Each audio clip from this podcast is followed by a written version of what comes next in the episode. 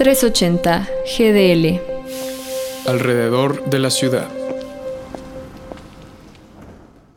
El pasado sábado 30 de enero murió la cantante y productora musical trans Sophie tras un accidente en su casa en Atenas, Grecia. La cantante experimental produjo en colaboración con artistas como Lady Gaga, Madonna, Charlie XCX, entre otros, y era además activista por los derechos de la comunidad trans. En 2017 lanzó su exitoso álbum debut Oil of Every Perils and Insights, que fue sumamente influenciado por su identidad trans. Una persona transgénero es una persona que no se identifica con el género que le fue asignado al nacer. Con la muerte de Sophie me pregunto si existe un arte trans y si a este lo determinan las temáticas y estéticas representadas o la identidad de las personas que lo crean. La artista británica Jenny Saville, por ejemplo, que es la artista viva más cara desde el 2018, ha hecho una serie de exploraciones corporales a través de la pintura, dentro de las cuales ha incluido a personas transgénero, como el caso de Matrix de 1999 o Passage en 2004. Por otro lado, la mexicana Lía García, también conocida como la novia Sirena, es artista visual feminista, performer, escritora y pedagoga antirracista trans, que centra su trabajo en construir puentes afectivos entre el ser trans y la sociedad en la que vive, buscando una transformación colectiva del género hacia uno libre de prejuicios. Me viene a la mente también la presencia de lo trans en formatos audiovisuales, como la película Lawrence Anyways de Javier Dolan, la serie de Netflix Sense8 por las hermanas Wachowski, el documental Paris is Burning de Jenny Livingston, entre otros, y definitivamente no podemos ignorar las expresiones artísticas que nacen a partir de las mujeres trans, como el ballroom, la escena drag y la danza vogue. La identidad es algo que atraviesa todas nuestras acciones y las expresiones artísticas no son la excepción, partiendo del espacio simbólico y real que ocupan los cuerpos que nos conforman hasta los debates políticos que vienen con ellos. El caso del arte trans me parece particularmente complejo. La abogada Paula Viturro en su artículo Lo Trans menciona que hay arte de mujeres y arte feminista, pero hablar de feminismo es hablar de política y de algo que se decide. Hoy me pregunto si ser trans es en sí mismo un acto político, y por ende también lo sea el arte que viene de ello. Yo soy Úrsula para 380 GDL.